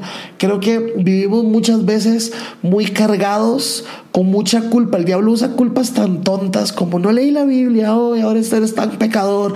Y, y, la Biblia dice que Jesús vino a morir para no vernos así. O sea, eh, tal vez uno le va a comentar a, Dios el pecado y dice, Dios, hice esto, que yo, ¿qué, me hablas? Yo te redimí, yo te limpié. Eh, yo, la imagen nuestra ante Dios no cambia por lo bueno o malo que hagamos. La imagen mía ante Dios es por la identidad que Jesús compró con un precio muy alto y me la dio y me la regaló. Y, no puedo entenderla, no puedo eh, pagársela, no le puedo devolver el favor, solo la recibo cada mañana porque nuevas, nuevas son sus misericordias cada mañana. Eh, la recibo. Y, no hay una, para concretar objetivamente la, la pregunta es, no hay una fórmula, es luchar todos los días contra nuestra naturaleza y eh, eh, no leer la Biblia porque el ministerio no lo demanda. Eso es una estupidez. No, no, yo no leo la Biblia porque el ministerio me demanda. No, es que yo quiero ser como Jesús. Y yo no leo la Biblia porque quiero una moto nueva. Ahorita se me metió hace dos semanas que quiero una moto. Y, estoy, y, y, yo no leo la Biblia porque quiero la moto. Aunque mi corazón en un segundo plano, ¿verdad? Como la actualización en segundo plano en los celulares, está eh, buscando, pero siempre eh, recordate la moto, ¿verdad? Pero al fin y al cabo, eh, el, el, el, deseo de la moto ni siquiera nació de mí porque mi cerebro es tan torpe que si una vena no funciona en mi, mi, cuerpo, Dios me quita la vida mañana, pero yo vivo simplemente porque Dios tiene en control absolutamente cada célula, neurona de mi cuerpo y sigue funcionando. Y si el deseo de la moto vino, es porque el mismo Dios la puso y algún día me la va a dar. Tenga yo 20, 30, 40, 50 años, algún día me la va a dar. Será control de Él, pero ahorita, y me voy a enojar si no me la da el otro año, me voy a enojar, me voy a sentir frustrado pero es mi relación con Dios y es real, es mi relación genuina de que eh, me, pasó, estamos viviendo ahorita en Manizales, hace cuatro meses teníamos el plan de irnos para Medellín, resulta que voy a deshacer el contrato del departamento y me ponen una multa altísima y no lo pude deshacer. Y yo le dije a mi esposa, mi amor, estoy casi seguro que no va a pasar. Cuando no va a pasar, porque teníamos un mes de casado, para que no se asusten, yo me voy a enojar mucho con Dios. Pero solo me voy a enojar, ¿verdad? O sea, yo no voy a blasfemar, nada va a pasar, solo me voy a sentir frustrado, porque yo vivo muy pasionalmente mi vida con Dios y y sí, yo ya sabía lo que iba, el abogado no, no se puede, yo salí ah, y no quería hablar, yo, yo no quería, no quería orar el otro día, mi esposa, pero ¿qué tiene? No, no, es que, es que tengo un asunto ahí con Dios y, y, y, y, yo le dije a ella, al final me vas a ver enojado, pero nunca me vas a ver apartado. Me explico. y, y aquí estoy, en Manizales, seis meses después, lo tuve que aceptar porque es su voluntad, porque no es el que quiere, no es el que corre, es el que Dios tiene misericordia. Y yo quiero una moto y quiero una BMW amarilla, motor 600 o 800, no creo que es 800 y la quiero así, pero la realidad es que Dios no me la va a dar este año seguramente. Y la realidad es que tal vez ni en el 2021. O sea, no lo sé. Yo la quiero, se la pido. Es más, ni se la pido porque ya yo sé que él lo sabe. ¿Verdad? Eh, y me voy a enojar y me voy a sentir frustrado porque soy medio toc cuando pido algo y no me lo da, pero al fin y al cabo lo acepto, lo acepto. Entonces, esa es la relación que necesitamos tener con Dios viva, una relación con altos y bajos. Pero la, nosotros podemos cambiar, pero Dios nunca va a cambiar el amor que Él tiene por nosotros, ni nos va a ver diferente. Él me va a ver mañana, por ejemplo, nos vamos en 20 días a Medellín. Yo me quería ir el 25, no el 29. Y hice todo y le dije al dueño y le pago esos días porque necesito. No. Y yo, yo ya sabía. Yo ya sabía que iba a ser así. Porque Dios dijo el 29. Y si lo quiere aplazar más, yo, yo espero que no. Pero si lo quiere aplazar más, se aplaza más. Entonces, ser genuinos, ser genuinos. Esa es la única forma de tener una relación con Dios. Bro, a lo mejor Dios te quiere dar una bici para que acompañes a, a Evan en los viajes. te quieres una moto. No, no, yo no, no, yo, no, gracias. Yo, a ver, yo puedo- quiero una bici también, la usé como plan B. Yo le dije a Dios, si no me va a dar, y la fui a ver la bicicleta. Le dije, ok, esta es la bicicleta, este es tu plan B. En caso de que no quiera, quieras tomar el plan ahora, esa es la bicicleta. Entonces yo le dije a mi esposa, mi amor, ¿me la puedo comprar? No. Entonces, Gloria a Dios. entonces, no, mi amor, acomodémonos. Vámonos a Medellín. En Medellín, eh, ya cuando estemos allá, ahorita ni siquiera nos cabe en el camión poner una bicicleta, mejor lo hacemos allá y yo, ¿ok? Yo solo soy obediente. Claro. Nada más. Qué bueno, qué bueno. Oye, y mira, este, cuéntame cuál ha sido. Yo sé que ahí tienen un montón de historias para contar ustedes, pero ¿cuál, cuál, cuál podrías que se te venga a la mente una de las situaciones más chistosas que te haya tocado viajando? ¿Alguna de las que más te ha desesperado? Este, y la que más te ha sorprendido para bien. Ok. Chistosa, desesperado y sorprendido. Chistosa, indiscutiblemente, es cuando vamos a Argentina y viajamos con un ingeniero de sonido que se llama Pato. Raimundo se llama. No sé, perdón lo Raimundo, pero no sé en qué cabeza le ponen a un hijo Raimundo. Y Pato me va a escuchar, perdón Pato, pero te llama Raimundo, yo no tengo la culpa. Viajar con Pato es la cosa más extraordinariamente chistosa del mundo. Por ejemplo, una vez en Argentina fue un amigo que se llama Chisco. Y en Argentina como que las niñas son muy apasionadas, como, como que viven mucho el tema de, se la creen, como que realmente llegó un artista, ¿verdad? Entonces, Evan nunca va a hacer prueba de sonido con nosotros. Él llega, eh, hace una prueba pequeña o a veces no hace, ¿verdad? Por el tema de que de diferentes temas técnicos y que él empieza desde la tarde ya como a estar con Dios y ya estar conectado para y descansar porque brincar una hora y media no es, no es fácil. Ah, entonces llegamos, eh, la microbús es totalmente polarizada y entonces llegan como 200 niñas y empiezan a hacerle así al auto. Evan, Evan. Y le digo yo a Chisco, Chisco, man, póngase el suéter y lo sacamos como si usted fuera Evan. y, y, Evan, lo ponemos el suéter, salgo yo como, cuidado, cuidado, ¿verdad? Sobre actuando claramente. Y sale Chisco atrás. Y todas empiezan a manosearlo y a tocarlo y a quitarle. y le quitan el suéter y sale esa cara de chisco así con todas las ojeras y así. Tú no eres Evan. Y se van todas decepcionadas. Esa fue muy chistosa. Y ahí estaba Pato. Pero Pato hace cosas inimaginables en todas las giras. Eh, Sorprendido para bien. Recuerdo una vez. Y es, y es parte como de mi relación con Dios, que es muy chévere. Y son cosas que son muy pequeñas, pero son muy grandes para mí. Yo llego, estábamos en, un- en- en una gira en, no sé, no recuerdo el país, era, creo que era Chile, y se rompió mi carry-on. Yo no tenía dinero para comprarme otro carry-on.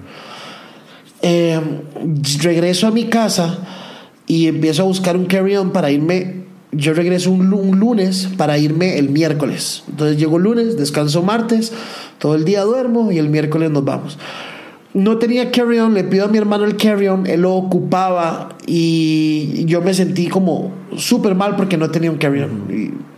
Una estupidez, pero me sentía mal. Entonces fue como esas cosas internas que uno le dice a Dios como... Y, y estaba muy mal económicamente y, y- y no podía comprarme un carry-on. Un carry-on es una maleta de mano, Sí. la maleta que uno lleva de mano pequeña que en el avión, ¿verdad? al avión. Eso. No el backpack de, la espalda, sino el, el de rueditas pequeño. Llego a Monterrey Me bajo. ponte de pie, cuando dices Monterrey, este que. Cantar el himno de México. Llego a Monterrey, me nos viene el uno de los chicos que nos va a hacer el pick-up a nosotros, a mí, a mí en ese momento, y empezamos a hablar. Y hablar, y hablar, y hablar, y hablar. Eh, yo recuerdo que yo andaba como 60 dólares. Entonces yo le digo al chico, hey, en México todo es más barato. ¿Sabes? No, no le dije que todo es más barato. Solo le dije, hey, ¿sabes dónde puedo conseguir un carry-on barato? Y me dice, bro, sí, un mall por acá, pero ya no hay, me hace. Y yo, ah, ok, listo. Y yo, qué raro, porque me dice que ya no hay. Yo me había sentido súper mal porque no tenía la maleta, me vine sin maleta. Resulta que llega el sábado del evento y en la mañana llega el chico y me trae un carry-on nuevo.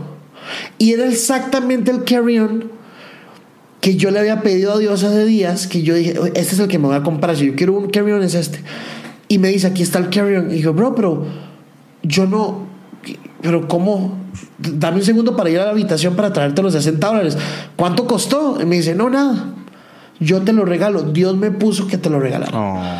Entonces, para mí fue muy sorprendente que Dios tenga un detalle en medio de salvar el mundo, evitar que Trump destruya todo eh, el Medio Oriente, evitar que los canadienses se vayan en guerra contra eh, estos árabes y que Ucrania también destroce Irán por botar un avión, el man se detiene a escuchar un capricho de mi corazón, tal y como se lo pedí, Man, eso me quebró.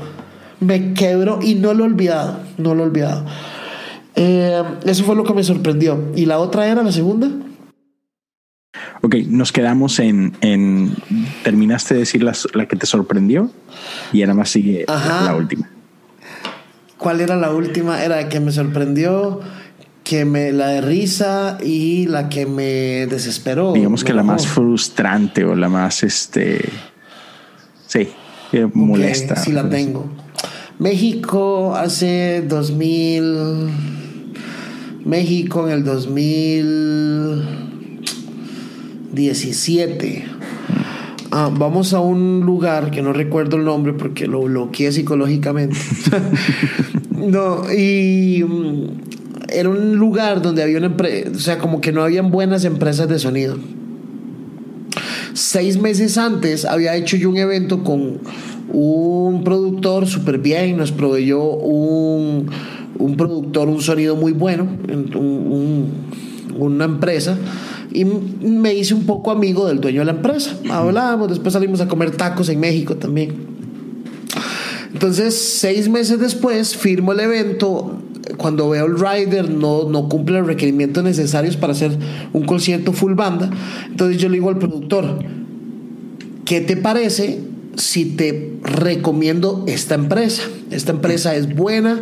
Hace seis meses eh, nos dio un muy buen sonido. Todo bien. Le paso el contacto. Yo pierdo de vista. Yo le dije a mi amigo, hey, te van a llamar de una empresa que te recomendé, listo. Llegamos al evento, empezamos, nos vamos para hacer prueba de sonido y a las 2 de la tarde la empresa de sonido apaga la planta de de, electricidad y empiezan a bajar los equipos. Y entonces yo, ¿qué pasa? Es que el productor no nos ha pagado. Entonces yo me voy donde el productor y digo, ¿qué pasa, pastor? Porque no le ha pagado a la empresa de sonido, no va a haber concierto. Y él me dice, Adrián, ¿cómo no? Yo ya pagué el 100% de la empresa de sonido. Y yo, ¿qué? Pero vaya, hable con la empresa de sonido. Ellos dicen que no. Se van. Yo estoy como en una tercera persona, digamos, como al ladito pero largo, escuchando todo. Resulta que a este amigo, que me encantaría decir el nombre, que no es amigo, ¿no? le habían pagado la plata completa él subcontrata a una empresa, no le paga y no le podía pagar. Y entonces ahí viene a quién le pusieron la culpa. A mí. Entonces yo no puedo cancelar un concierto porque yo recomendé esa empresa. Tres mil dólares. Dos, tres de la tarde, tres y media, un sol horrible, esos soles del verano en México, en lugares secos. man, yo quería matar a este man, lo llamo y me dice, bro, préstame la plata, yo te vienes a México mañana y yo te la doy aquí. Ah, yo no, no, no, no, no. ¿Cómo, cómo vas a prestarle 3 mil dólares? O sea, está loco. Ni a mi mamá le presta 3 mil dólares. Wow. Bro, y entonces ya yo voy por cancelado el concierto, pero en eso voy, hablo con Evan, le explico la situación y dice, llamemos a Marcos Witt, porque Marcos es como el que, él nos dio una política, no cancelación de eventos nunca. y lo llamamos, le contamos la situación, estaba ahí con Eliseo, el manager de él, y nos dice así, bro, van a hacer lo que yo tuve que hacer hace 10 años. Vayan al cajero automático saquen la plata, paguen la empresa y hagan el concierto. Porque la gente que va no tiene la culpa de la estupidez de una persona. Y... Evan y yo nos volvimos a ver. Y dije, usted, no, usted, no, usted, su ministerio, no, usted, usted recomendó, no, usted, bueno, medias. y nos fuimos al cajero, sacamos 3 mil dólares, pagamos a la empresa de sonido e hicimos el concierto. el otro día, esa noche de la cólera me dio diarrea, así. yo odiaba a ese man me voy a México, eso fue como unas fronteras que, como, no sé, alguna ciudad pequeña de México, no era en el DF, entonces tuvimos que tomar un avión temprano, llego a México, cambio mi vuelo para quedarme dos días más para cobrarle a este tipo. Eh, y por, es el Pepto Bismol más caro que me han dado en la historia. El descarado se fue a reunir conmigo y me llevó un Pepto Bismol porque tenía diarrea. Gracias, qué considerado. y no me pagó. No way, bro. Al día de hoy no me ha pagado. Tres o cuatro años después. No te creo. No me ha pagado. Sí, eso pasó. Sí, sí, sí. Y un día estos estaba borrando porque mi celular se llenó y pongo rostros y sale el rostro del tipo y yo, te voy a buscar, te voy a buscar, que sea el último que haga. sí, entonces ahí tengo, tengo un ahorro de 3 mil dólares que algún día recuperaré, no creo, pero bueno. es digamos que una manera muy positiva de verlo. no creo. Pero man, sí, esa fue la situación más dura. Bueno, entre muchas, pero esa fue la que más le dolió a mi bolsa. Sí, bro, no manches. Sí, de, de esos que te toca aprender así duro, ¿no? Sí, y era en noviembre. Eh, ya Navidad. Fue diciembre. Adiós, Navidad, adiós, Navidad. Cumpleaños, feliz Semana Santa, todo. Chale. qué sí, cosas tan horribles. Pero bueno, man, eso es construir. Y sí, ya no recomiendo a mi mamá. Ya no recomiendo a nadie. no, en serio, desde ahí yo aprendí a no recomendar a nadie. A nadie, man. Híjole. Sí, no, pues con, qué gusto, con qué ganas. No, imagínate. Tres mil dólares fue la, lección más caro que un semestre de la universidad. ah, qué, qué caro es el Pepto Bismol, eh. pero, pero ahí está. Men, es el Pepto Bismol más caro de la historia, sí. Sí, sí, sí.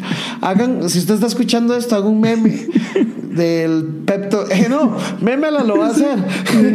ya, ya, creo que ya lo acabo de subir. Sí, sí, nuestro amigo meme lo va a hacer el Pepto Bismol más cara de la historia. Ay, Adrián. Pero sí, hermano. manches, qué, qué cosas. Bueno, pero así, así es la vida del productor. Sí, señor, así es. Oye, y, si alguien está interesado en eso, oye, a mí me gusta ese, suena chido, este, yo también quiero perder 3 mil dólares. ¿Dónde está? Ah, así que, ¿qué, le recomendarías tú a alguien que le interesa ese, ese tipo de, de, misión, de visión, de, de empresa? ¿Qué le recomendarías a alguien? Estudia esto, empieza a capacitar de esta forma, este, prepárate así. Bueno, a mí me sirvió mucho estudiar relaciones públicas. Muchísimo. Eh, creo que es una relación que va muy, muy ligada al tema del management. pero ahora hay muchas carreras de music business. Berkeley tiene una carrera de music business eh, con canción. Eh, a mediados de este año va a haber un, un, un área ligada a music business donde tengo el honor de participar como uno de los profesores. Es online, entonces es como un diplomado, no sé cómo, cómo bien como la estructura. Sé que empieza mayo, si no me equivoco, aquí lo tengo agendado, creo que es mayo. Entonces no tengo más información de a dónde ir, pero pueden ir a mi Adrián Villarroz en Instagram y yo Vas a estar poniendo. me ponen un directo y, y, yo cuando tenga la información, yo lo, puedo hacer una base de datos y cuando tenga la información se las envío y lo comunico con la persona encargada de inscribirlos.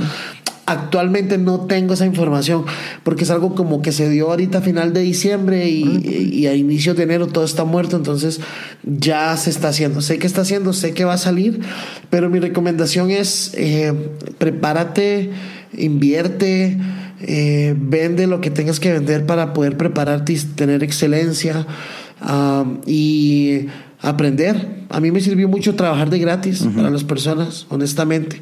Me sirvió mucho porque al final, si uno es bueno y uno es eh, como diligente, al final te van a necesitar y te vas a quedar y te van a pagar y bien.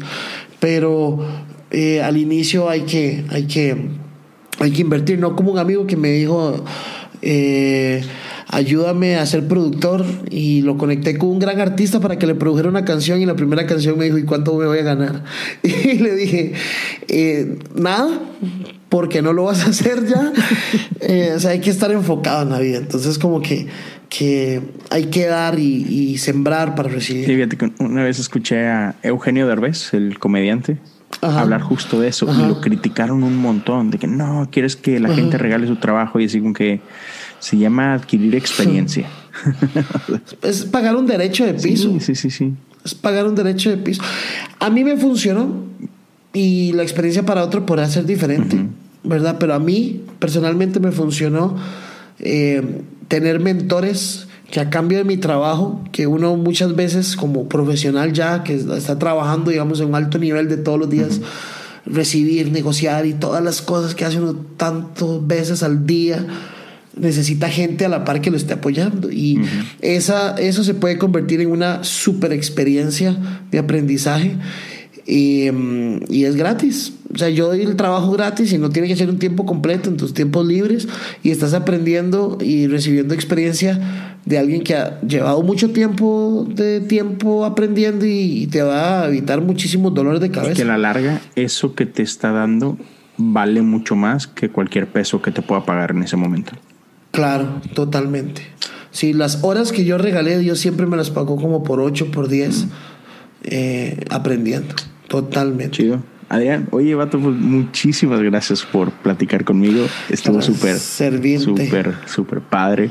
Este, por último, cuéntale a la gente que, que dónde te pueden encontrar. Mencionabas ahorita tu Instagram, pero cómo pueden seguirte, a, aprender de ti, este, qué proyectos vienen para que la gente pueda estar al pendiente. Sí, bueno, de proyectos, eh, estoy abriendo dos proyectos, uno enfocado en la música cristiana y uno enfocado en marcas, nada que ver con lo cristiano, en Medellín, Colombia. Um, theworshipgroup.com es como la página de la, de la agencia. Espero que cuando salga el podcast esté eh, renovada. Ahorita le faltan algunas tildes y unos cambios de cosas. Eh, y fullbrandsmedia.com es, mi, es la, el proyecto que estamos empezando de trabajando marketing y project management de proyectos para marcas y no tan ligado a, a la música cristiana. Sí. Y otras cosas que estoy haciendo ahí como emprendimiento. Eh, ya no uso Facebook, solo Instagram porque es lo trending uh -huh. y los, los relevantes usan eso. No, no. No, amo Instagram desde antes de que fuera relevante. Amo solo Instagram y es Adrián Villarroz arroba Adrián Villarroz, igual mi página es adrianvillarroz.com y de la empresa es villarroz.com y todo es Villarroz. y mi esposa es Juliana Villarroz, entonces todo está ahí. Es todo. Este, no, y ya saben. Entonces, sí, mi hermano. Amigos, este, los que quieran seguirme en, en Instagram o Twitter, Leo Lozano HU. Y ha sido un gusto estar con ustedes un episodio más. Eh, nos escuchamos y, y nos vemos muy pronto. Cuídense todos. Un abrazo. Sos un crack haciendo podcast. Gracias, Vato. Totalmente. Sabes entrevistar. Muy bueno. Un abrazo a todos. Chao.